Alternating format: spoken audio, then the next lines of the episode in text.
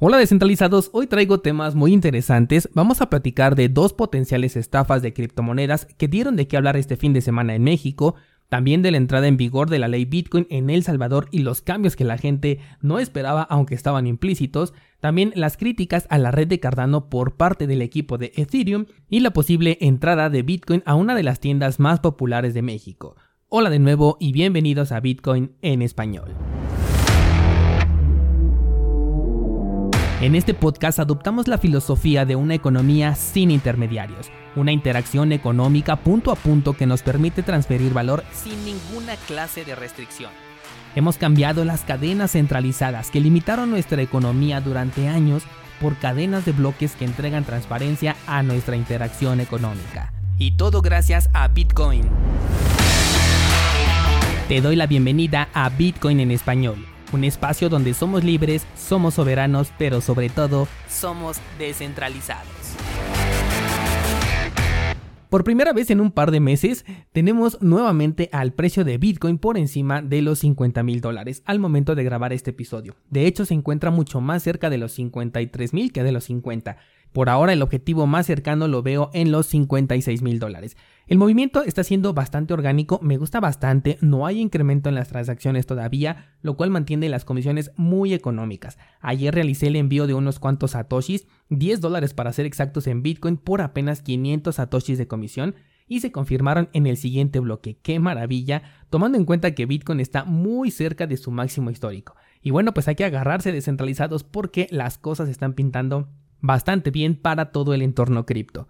En cuanto al mercado de altcoins, tuvimos a Solana, la cual no ha parado de subir. La semana pasada o antepasada analizamos el movimiento que llevó a esta criptomoneda a superar los 100 dólares, que más que nada fue la confusión provocada por un evento llamado Ignition, el cual se pensó que era para quemar tokens, pero en realidad se trataba de un evento de financiación de proyectos dentro de Solana, lo cual de cualquier forma es positivo. Y de ahí la criptomoneda no ha parado de subir. En ese entonces te dije, no sé si se pueda consolidar este este movimiento alcista, yo a lo mejor sacaría un 5 o un 10% únicamente para ver si, si baja y poder aprovechar una recompra, pero no una cantidad muy grande de mi portafolio. Si es que tuviera yo eh, Solana, yo no la tengo en mi portafolio, porque evidentemente podría seguir subiendo de precio y bueno, pues así fue el caso. Además de esto, también el impulso por parte de uno de los criptojuegos con más FOMO en este momento le ha ayudado mucho y es que el proyecto de Star Atlas ya está en fase de lanzamiento con la venta de sus tokens y al ser estos tokens que corren en la red de Solana también se ve beneficiada entonces esta red. Hasta el momento no le he podido dar un vistazo profundo a lo que es Star Atlas, me han preguntado bastante, lo veo muy completo en términos de calidad gráfica, pero no dejo de recordar que en este sector lo importante es el tema de la economía interna porque pues es lo que puede llevarlo al fracaso aunque tenga gráficos de eh, siguiente generación. Sin embargo, lo poco que he leído se ve bastante bien, Espero darme tiempo para profundizar más en este proyecto. Pensé que en la votación del análisis de este mes iba a tener un poco más de apoyo este proyecto porque lo habían eh, mencionado bastante en el grupo de Discord. Sin embargo, pues no, no quedó en el grupo de los finalistas. Así que espero darme tiempo para profundizar y ofrecerte un análisis más completo. Vamos con las noticias y comenzaremos con la venganza de Ricardo Salinas Pliego, un empresario mexicano que en ocasiones anteriores ya ha hablado bien sobre Bitcoin y de hecho ha motivado a las personas a invertir en la criptomoneda por lo menos un porcentaje de su portafolio en un tono maximalista. Hace poco comentó su interés porque una de sus empresas llamada Banco Azteca pudiera operar con criptomonedas, a lo cual la comisión bancaria de inmediato saltó para aclarar que ningún banco puede ofrecer servicios con criptos por el momento.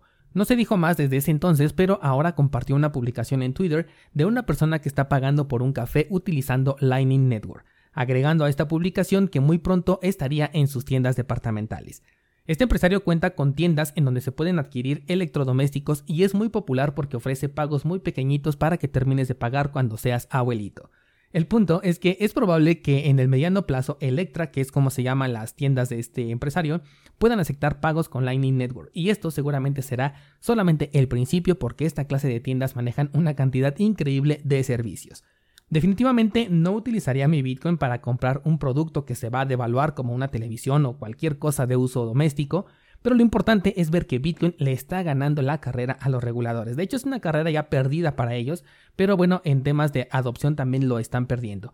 Y sí, es probable que en una medida de desesperación terminen prohibiéndolo o incluso agregando una ley de adopción incompleta y poco benéfica. Pero es que el control ya está completamente perdido por el lado de los reguladores. Los bancos ya están buscando la forma de aceptar criptos, eh, las empresas también, y por supuesto las personas no tenemos que esperar a ninguna clase de regulación porque ya está al alcance de todos de manera centralizada y descentralizada. Por otro lado, el interés de las personas cada día crece más y más, lo cual por un lado también es positivo y por el otro abre la oportunidad a las estafas. Y es que se tienen dos casos todavía siguiendo aquí dentro de México de plataformas que aparentemente son un esquema Ponzi y que ahorita se encuentran en problemas, sobre todo los usuarios porque se encuentran con pérdidas.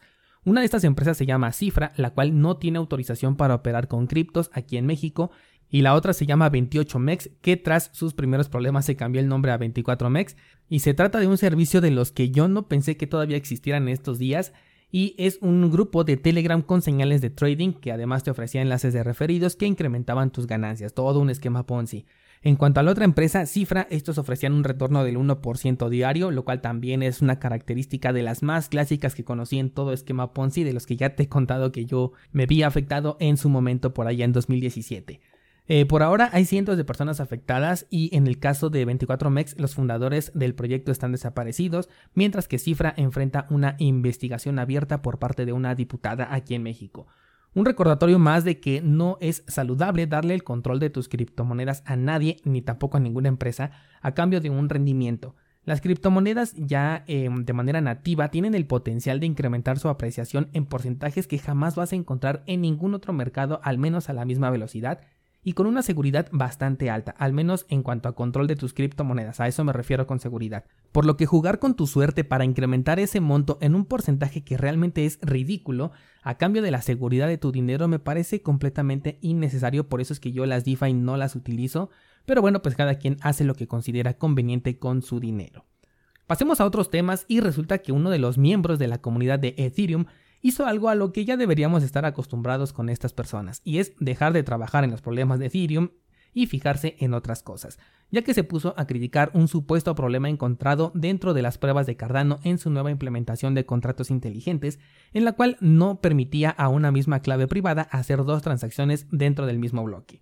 Aunque no soy una persona técnica, prácticamente lo que está reclamando esta persona es que Cardano no tiene la vulnerabilidad de los préstamos Flash que hemos visto explotada en incontable cantidad de proyectos DeFi dentro de la red de Ethereum. No quiero generar un enfrentamiento entre Ethereum y Cardano, personalmente tengo obviamente preferencia por uno de estos dos, pero considero que sin Ethereum Cardano probablemente no existiría o al menos no sería lo que es hoy en día. Así que crédito para ambos y finalmente una confrontación no nos lleva a ningún lado. Al contrario, nos beneficiamos de tener mejores oportunidades de desarrollo, aplicaciones, inversión, lo que sea. Lo que sí estoy viendo eh, con este comentario, que más bien fue una crítica y además errónea, es un poco de, no sé si llamarle miedo, pero por lo menos es una campaña de desprestigio sobre todo considerando que Ethereum no ha podido solucionar sus problemas como para estar criticando los de otros. Además de que si los comparáramos, y no solamente estoy hablando de estos dos, sino de todos los proyectos que en este momento están compitiendo por el dominio de los contratos inteligentes, tecnológicamente hablando, Ethereum sería el que quedaría hasta abajo, y estoy hablando de proyectos como Solana, Tesos, eh, Harmony One, obviamente Cardano, y muchos otros proyectos que por ahí pues ya están mucho más avanzados de lo que es eh, Ethereum pero me parece que el efecto de red que tienen por detrás, que ese sí es impresionante, les da la confianza como para criticar a otros proyectos. No sé si esto lo puedan sostener durante mucho tiempo, pero bueno, es lo que hemos visto en eh, los últimos años.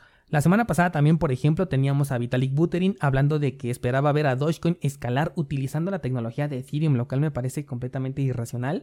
Pero pues imagínate que ahora en lugar de pagar 2 Dogecoin por temas de comisión, ahora tengas que pagar 35 mil Dogecoin, como ocurre por ejemplo con la red de Shiba Inu, que antes de grabar el episodio me metí a Binance y me fijé cuánto te cobra por retirar y te cobra 34.700 tokens para poder sacar tus monedas de ahí en la red de eh, Ethereum. Entonces no quisiera ver a Dogecoin por allá.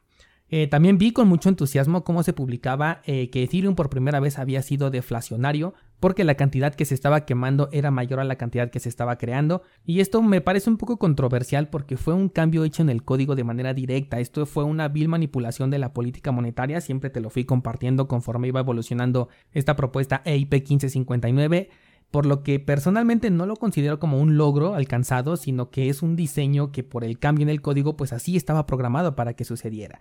Por el momento Cardano no ha tenido verdaderos problemas. Estoy seguro que sí vamos a ver algunas aplicaciones con algunos errores porque finalmente esto ya no depende de la red de Cardano, sino también depende mucho de eh, los programadores de cada una de las aplicaciones desarrolladas. Sin embargo, el lenguaje de programación y la estructura que tiene este lenguaje sí les ayuda mucho para evitar eh, pues al menos posibles errores que ya se han visto en la red de Cardano, como en este caso te platicaba de los préstamos flash de los que ya hemos hablado infinidad de ocasiones. Por último, el día de hoy entra en vigor la ley Bitcoin después de mucha polémica, aunque esto todavía no ha terminado. Y es que como toda moneda que es considerada de curso legal, quiere decir que hay implicaciones para las empresas que se nieguen a aceptar la moneda. Anteriormente el presidente dijo que era una ley de carácter opcional, o al menos la adopción en tu economía personal era opcional.